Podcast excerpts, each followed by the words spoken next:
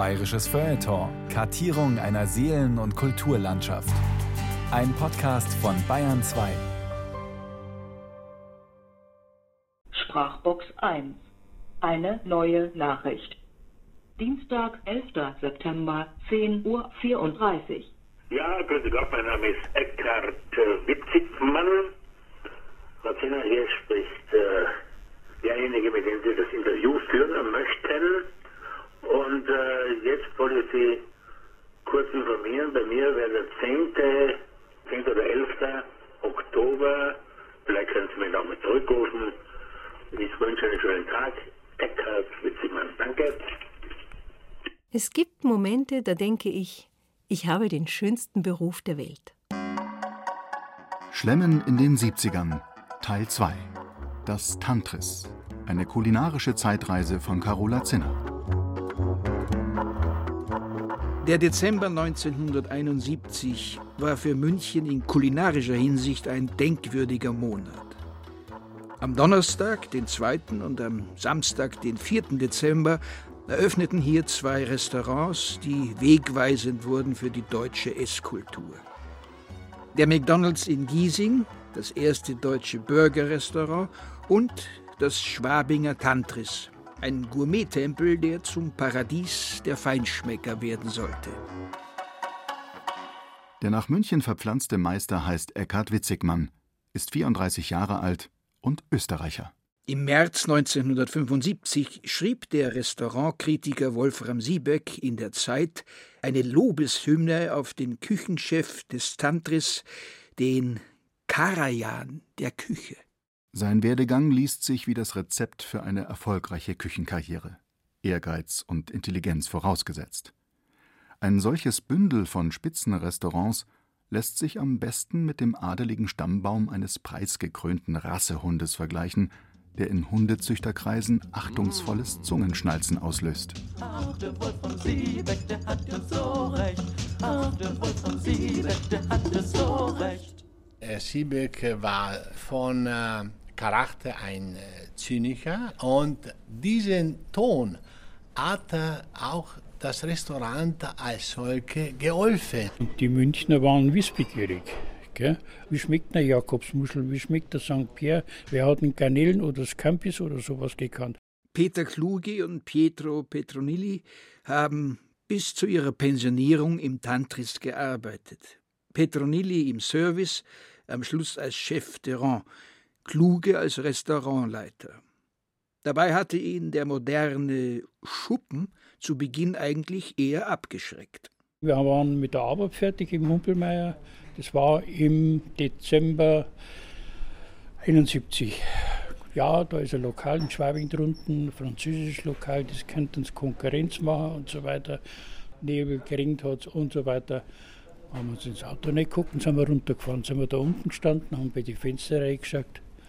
Ich gesagt, was? Das soll ein Lokal sein, das ist ja nur Beton und Teppich und Zeigel. Man hat ja nicht viel gesehen, weil die Fenster ja getönt sind. Und rein haben wir uns nicht traut. Dann habe ich gesagt, na, habe ich gesagt, und da sollen wir arbeiten können. Na, da bringe ich mir keine Zimtviertel rein. Ich habe es halt dann als Schuppen deklassiert. Aber dann kamen die bösen Zungen der Münchner Presse. Ein halbes Jahr länger gehen wir denen nicht da drunten. Ich habe ihm zu Herrn Eichbau gesagt, wir werden sehen, das wird das Mekka der deutschen Kochgeschichte des Tantris. Ja. Zu Besuch bei einem lebenden Denkmal. Lebend und sehr lebendig. das geht so schwer aus. Gerade wuchtet Professor Eckhard Witzigmann, Jahrgang 1941, ein 12 Kilo schweres Buch aus der untersten Reihe des Regals. Die Étude historique de la cuisine française. Das hat er mir mitgebracht zum dritten Stern. Hier schreibt er rein, schau her. Mon ami Eckhart Witzigmann, avec toute ma sympathie, der 6. November 1979 wohl Bocuse. Bocuse, Häberlin und die Brüder Troisgros. Die Liste der Meister, bei denen der spätere Jahrhundertkoch sein Handwerk erlernte, liest sich wie ein Who is Who der Kochkunst, genau wie die Liste derer, die später in seiner eigenen Küche standen. Winkler und Lafer, Wohlfahrt, Ederer, Schubeck, Haas. Die Namen finden sich auch in den Regalen wieder, in Witzigmanns gigantischer Kochbuchsammlung. Nikolai, wie viel haben wir? 5700. 5500, damit wir nicht lügen. Da habe ich, äh, nicht aufräumen, ja. Was offiziell unter dem schnöden Namen Büro Witzigmann läuft, ist in Wirklichkeit eine geräumige Altbauwohnung im Münchner Stadtteil Lehel, geschmackvoll eingerichtet im entspannt französischen Stil. Ein Schreibtisch, zahlreiche Regale, auf denen scheinbar achtlos Pokale herumstehen, einige gut platzierte Bilder an den Wänden. Das ist Wackerstein, das ist äh, die Oberste Lille, ja, da oben sind wir die Fußballmannschaft, Aubergine, ja. Da, der Witzigmann, äh, Skifahren. Beim Anblick des großen Esstischs wird klar, warum es so lange gedauert hat, hier einen Termin zu bekommen. Irgendetwas mal so nebenbei zu machen, das ist nichts für Eckart Witzigmann. Sogar auf dieses Gespräch hat er sich akribisch vorbereitet. Stapel von Büchern und Ordnern liegen bereit, dazu mehrere Seiten handgeschriebener Notizen. Sie erzählen von der Geschichte des Tantris und vom bewegten Leben seines ersten Küchenchefs, der eigentlich gar kein Koch werden sollte. Mein Papa hat eine äh, sehr gut gehende Schneiderei, ja, der war die bekannte Witzigmann-Skikeilhose, ja.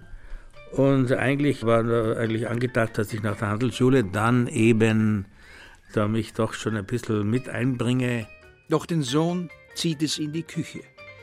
Er beginnt eine Ausbildung im vornehmen Straubinger im heimatlichen Bad Gastein und gerät dort, ein Riesenglück, sagt er heute, an einen exzellenten Lehrmeister. Und dann hat er mich vermittelt nach Bad Reichenhall in das Axelmannstein. Es folgen Davos und Bonner Petersberg, Stockholm, London, Brüssel und, und, und. Ein Koch, der bei den Großen lernen will, kommt ganz schön rum. Dazwischen geht es nochmal zurück nach Österreich zum Militär. Ich habe mich als Schreiberling gemeldet, weil man dachte, in die Küche gehe ich nicht, ja. Dann haben wir einen Rapport gehabt ja, und dann meinte der, der Major Watzke, der Witzigmann eigentlich müsste sich zum Rapport stellen, aber ich tue sie strafversetzen in die Küche, da lernen sie noch was, ja. Und ich sage, jawohl, Herr Herr Major. Nein, ich muss sagen, wir waren da also drei, vier, fünf Salzburger Köche, die im österreichischen Hof gelernt haben, im Goldenen Hirschen gelernt haben, ja, die auch am Schiff gewesen sind. Da haben wir einen riesen Spaß gehabt, haben super gekocht. Tu Felix Austria. Sogar bei der Militärverpflegung haben die glücklichen Österreicher uns kulinarisch was voraus. Nur Frankreich, das ist zu jener Zeit natürlich noch mal ganz was anderes. Das ist jetzt der Monsieur Paul ja, und das ist der Jean-Pierre. Ja, da sieht man schon hier. Witzigmann hat das Ringbuch aufgeschlagen. Seitenweise handgeschriebene Rezepte auf kariertem Papier. Le Homard Prince Vladimir, La Poularde gratinée de l'Auberge. Die Überschriften sind mit Schablone gezeichnet und sorgfältig unterstrichen. Dazu Fotos aus Zeitschriften ausgeschnitten, die Häuser und Chefs, für die er gearbeitet hat. Paul Bocuse mit verschränkten Armen vor der Belegschaft, die Kochmütze wie eine Königskrone auf dem Haupt. Und die Brüder Paul und Jean-Pierre Heberlin in der Auberge de Lille, Witzigmanns erste Station in Frankreich. Da wurde dann abgeholt von der Frau Heberlin, Madame Marie.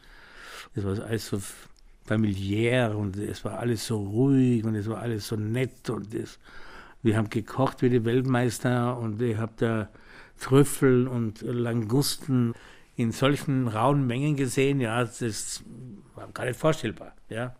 Jahre später, Witzigmann arbeitet mittlerweile in den USA, wird Paul Heberlin für die entscheidende Wende in seinem Leben sorgen. Der Münchner Bauunternehmer Fritz Eichbauer und seine Frau Sigrid Ursula, Stammgäste der Heberlins, sind gerade dabei, ihre einigermaßen wahnwitzige Idee von einem großen Gourmet-Restaurant in Schwabing in die Tat umzusetzen. Weiß Monsieur Heberlin vielleicht einen geeigneten Küchenchef? Ja, wenn Sie so ein Restaurant machen wollen, so wie wir, da gibt's nur einen, da kenne ich nur einen, das ist der Eckart. So schilderte es Fritz Eichbauer 2010 in einer Rede, die Pietro Petronilli mit dem Kassettenrekorder aufnahm. Der Italiener aus der Nähe von Verona findet auch nach der Pensionierung nur lobende Worte für seinen Arbeitgeber. Wie ich gekommen bin als Kommi, konnte ich mir bei den äh, Schuhmacher in der Nähe Schuhe abholen, Socken, äh, Kleider, was damals vom Haus gegeben. Wo ich äh, meinen ersten Tag in dieses Haus reingekommen bin, äh, durfte ich meine Urstempel, also ich habe mir gedacht, wo bin ich hier im Himmel? 74, gestempelt. Für Familie Witzigmann hingegen, die in den USA ein eigenes Haus mit großem Garten bewohnt, ist der Wechsel zumindest in privater Hinsicht zunächst eine Verschlechterung. Meine Frau wollte nicht drüber gehen. Nicht? Die, die Veronik war dazu mal sieben Monate alt, dann haben wir einen weißen Schäferhund gehabt, der war genauso sieben Monate jung, ja, und dann eigentlich, ja, ich war mir auch nicht so sicher, dann habe ich gesagt, okay, ich fliege jetzt mal rüber und schauen wir es an. Was er vorfindet, ist ein eingeschossiger Rohbau im schrägen Stil der 70er Jahre. Die Küche ist wie in den topmodernen Möwenpick-Restaurants unterteilt in verschiedene Bereiche. Nochmal Fritz Eichbauer. Und Möwenpick kochte damals alles in Zeile. Also sprich, der eine legte das Fleisch drauf, dann lief das Band weiter, der nächste das Gemüse, der dritte die Beilagen etc. Und oben drüber eine Beschreibung, so und so wie Salz, und wie Majoran und das und das und das. Und ja, so kochte man. Und dann habe ich gesagt, nee, also ich brauche einen Herd, wo ich das alles überblicken kann und nicht da eine Mauer zwischendurch. Und dann zuerst, das geht nicht, das geht nicht, geht nicht. Ich habe gesagt, es ist kein Problem. Ich, ich habe meinen Rückflug und habe meinen Job, äh, wunderbar. Dann ist doch gegangen. ist doch gegangen. Ja, dann habe ich unterschrieben.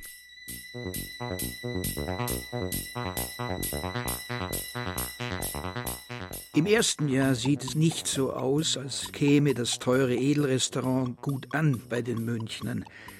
Bevor die Kritiker das Tantris hochschreiben, kommt hier nur einer, zuverlässig jeden Tag zum Essen. Fritz Eichbauer, der Eigentümer. Es war ja gut so, dass jemand im Restaurant gesessen ist, ja, und Sie müssen sich mal vorstellen, der war ja Wüste da unten. Ja. Da war unten war der Güterbahnhof von Schwabing, ja, da war ja rundherum war ja nur, da hinten waren dann die Schrebergärten, ja, da bin ich mit dem Hund spazieren gegangen. Dann hat der Herr Eichbauer eben dieses protzige, stolze, ja, der Tante ist da hingebaut, hingepflastert, ja. Aber du hast ja alles gehabt. Du hast einen Parkplatz gehabt, ja, du konntest hinfahren. Wie ich reingekommen bin, 74, im Dezember, da wurde tranchiert, flambiert, da wurde Hummer aus dem Becken geholt, Filet aus dem Grill geholt und mussten alles viele Tiere an den Tisch. Also wie ich das gesehen habe, habe ich gedacht, es geht nur weiter wie in der Schule. Auf den ersten Blick scheint sich im Tantris wenig verändert zu haben, seit Herr Petronilli hier seine zweite Lehrzeit antrat. Betonwände, kultige Stehlampen, schräge Decken, belegt mit orangerotem Teppich.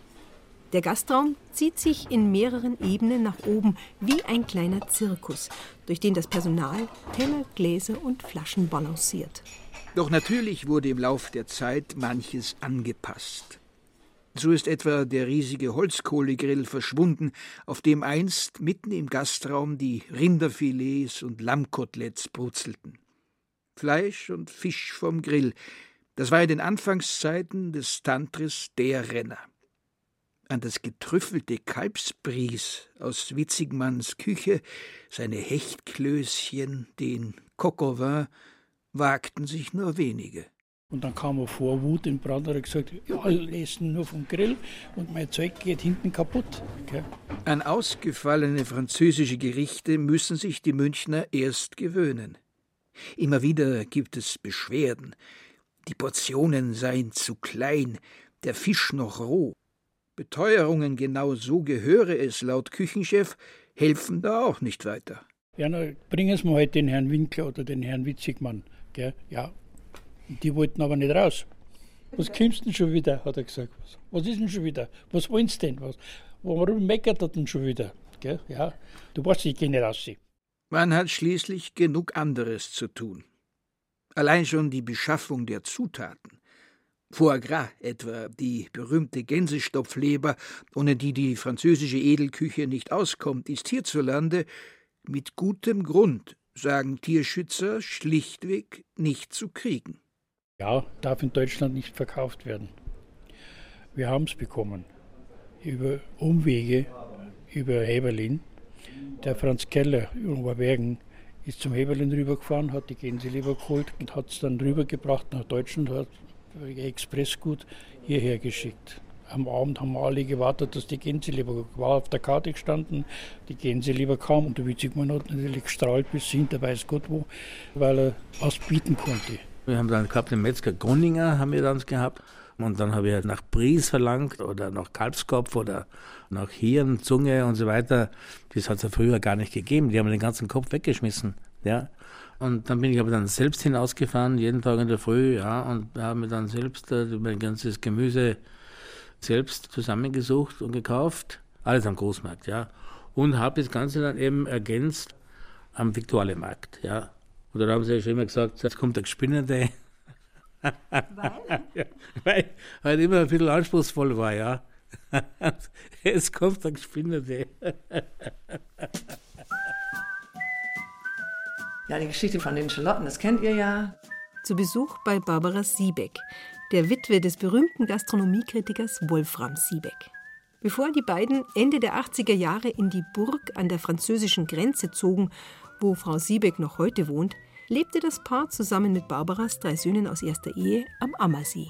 Siebeck, der sich in seinen Glossen nicht nur über das Essen anderer ausließ, sondern auch selbst gerne kochte, kaufte oft auf dem Münchner Viktualienmarkt ein. Allerdings war da nicht alles zu bekommen, was ihm notwendig schien für die gute, sprich französische Küche. Er ging zum Viktualienmarkt und sagte, er braucht Schalotten. Und die guckten ihn an und sagten, Charlotte, hier sind Zwiebeln, solche Zwiebeln, solche. Sagt er, nein, ich brauche wirklich nur die. Erklärte das und kein Piep gehört jemals von Charlotten. Und einen Monat später hatten die alle Charlotten. Sprach sich rum, der will Charlotten, der kennt sich aus, wo gibt's die? In Sachen frischer Meeresfisch, Jakobsmuscheln und Presshuhn hingegen ist weiterhin nichts in Sicht. So gründet Witzigmann 1975 zusammen mit den Kollegen Otto Koch und Hans-Peter Wodarz, die in München zwei weitere Edelrestaurants eröffnet haben, eine Fahrgemeinschaft, um die Ware direkt vom Rangy, dem Pariser Großmarkt, zu holen. Ja, und dann hat der Herr Wolf, hieß der, diese geniale Idee gehabt. Der fuhr nach Paris, morgens auf den großen Markt, säckelte alles ein und abends war den vor den Restaurants.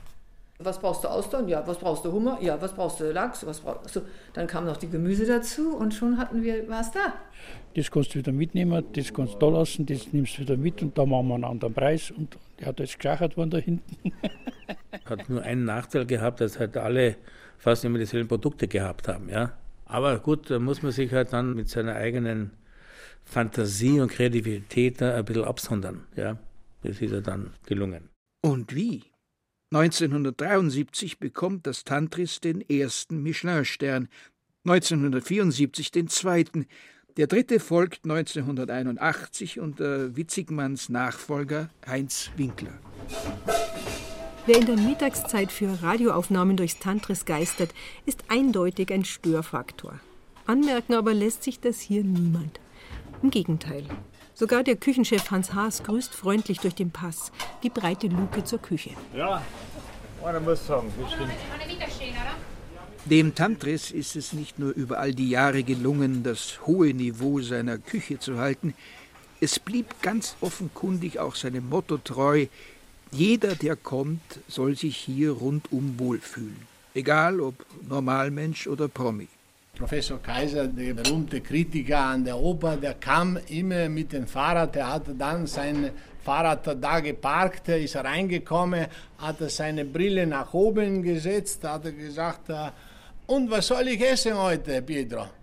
Ja, und dann haben wir gesagt, ich soll das essen und das essen und das. Ja, und Frau Bosch, was soll ich trinken? Ja, dann hat sie ihm einen Wein dazu gegeben und er hat immer seinen Buch dabei gehabt oder etwas zu lesen. Das Buch hat immer quer so gelesen, haha, gelacht, haha, der hat immer kritisiert, äh, gestrichen und dann ist kurz eingenickt und dann bin ich dabei gekommen und habe gesagt, Herr Professor Kaiser, Ihre Soufflé da. Tatsächlich, ha. Wer weiter weg wohnt, kommt mit dem Auto und fährt auch wieder damit heim. Alkoholkontrollen muss man in Bayern der 70er Jahre kaum befürchten. Darf man heute ja sagen, aber man ist aus dem Restaurant. Keiner hat gesagt, wollt ihr nicht hier irgendwo übernachten, sondern man ging, zack, fuhr. Gut, Siebeck wirkte nie, nie, nie, nie betrunken. Manche können das irgendwie. Und alle finden es irgendwie auch in Ordnung, dass kräftig geraucht wird im Sterne-Restaurant. Das ist ja der Hammer gewesen. Ich meine, Wolf haben ja auch eine Zeit lang geraucht, war dem ja, dass wir die Zigarette nicht auf dem Teller ausgemacht haben. Das ist ein Wunder. Dann musst du den Wein probieren, du musst riechen, ob der Korken hat und hast gerade gepafft. Wie passt denn das zusammen? Und dann war es ja auch so, nach dem zweiten Gang hast du eine Zigarette geraucht, hast ja keinen Hunger mehr gehabt. Mit dem Jahr 1978 endet die erste Ära des Tantris. Eckhard Witzigmann erfüllt sich mit seiner Aubergine den Traum vom eigenen Lokal. Ich meine, das Tantris war ja damals nicht so die Erholung, ja. Also man, wir haben ja dann schon an die 120, 140 Essen teilweise gemacht, ja, dann, dann. Aber à la carte, ja. Alles la minute, ja. Alles gebraten, der Fasan frisch gebraten, das, das, das, das, das. Und dann irgendwo habe ich halt dann den Drang gehabt, mich selbstständig zu machen, was Kleineres zu machen, mehr individueller zu kochen und nicht jetzt in dieser Weitläufigkeit, wie das Tantras gewesen ist. Ja, ich meine, ich habe den Tantras auch nie Runden gemacht oder habe die Gäste begrüßt. Ja, beim Siebeck bin ich mal, mal hingegangen oder sonst irgendwo, aber eigentlich nie gemacht. Ja. Also, du hast nur sozusagen in der, in der, in, der, in, der, in der Schmiede, in der Hölle. In der Hölle gearbeitet. In der Hölle gebrutzelt. Nein, nicht so schlimm war es auch nicht, aber man hat ja gar keine Zeit gehabt. Ja. Und äh, ein paar meinte, sie machen es einfach. Ich sage, ich mache es gar nicht einfach. Der Winkler ist ein sehr ehrgeiziger, talentierter, ja, wirklich fleißiger junger Mann und er schafft es. Ja, und so war es auch. Er hat dann äh, drei Jahre später den dritten Stern erkocht, ja, und dann ist er auch raus in sein Schloss, ja. Und Sie hatten Ihr Schloss? Immer, aber mein, mein war bescheidenes, bescheidenes kleines Restaurant eigentlich, ja. Also es war zu klein. Das Aubergine war zu klein, es war zu viel Personal, es war überperfekt, es war, aber es war halt, es war halt Aubergine. Es war schon gut. Es war schon einzigartig. Gibt es nicht mehr. Immer wieder. Es tut mir oft leid, dass es nicht mehr gibt. Und damit ist er nicht allein. Doch mit einer Wiedereröffnung der Aubergine ist, zumindest im Moment, wohl kaum zu rechnen. So heißt es also, anderweitig weiter üben in Sachen guter Geschmack. Gelegenheit dazu findet sich in jeder Küche. Gute Spiegelei. Was braucht man? Erstmal brauchen wir eine gute Landbutter. Da brauchen wir ein frisches Ei, ja. Und dann müssen wir das Ei reinschlagen, ja. Ich zum Beispiel habe es gern mit einem Randel, ja. Ich persönlich, ja. Und dann nur das Eiweiß leicht mit Salz bestreuen, ja. Der Begriff Tantris kommt aus dem Indischen. Er bedeutet Suche nach der Vollkommenheit. So gesehen ist Eckhard Witzigmann dem Tantris eigentlich immer treu geblieben wenn man es ganz gescheit machen will oder raffiniert, dann tue ich nur das Eiweiß rein in die Pfanne, muss natürlich den Durchmesser genau entgegenkommen und gebe den Dotter roh drauf und lasse ihn nur erwärmen und ein bisschen Fleur de Sel. Hauch Pfeffer. Schlemmen in den 70ern, Teil 2. Das Tantris. Sie hörten eine Sendung von und mit Carola Zinner. Außerdem sprachen Andreas Wimberger und May. Ton und Technik Susanne Herzig. Eine Produktion des Bayerischen Rundfunks 2018.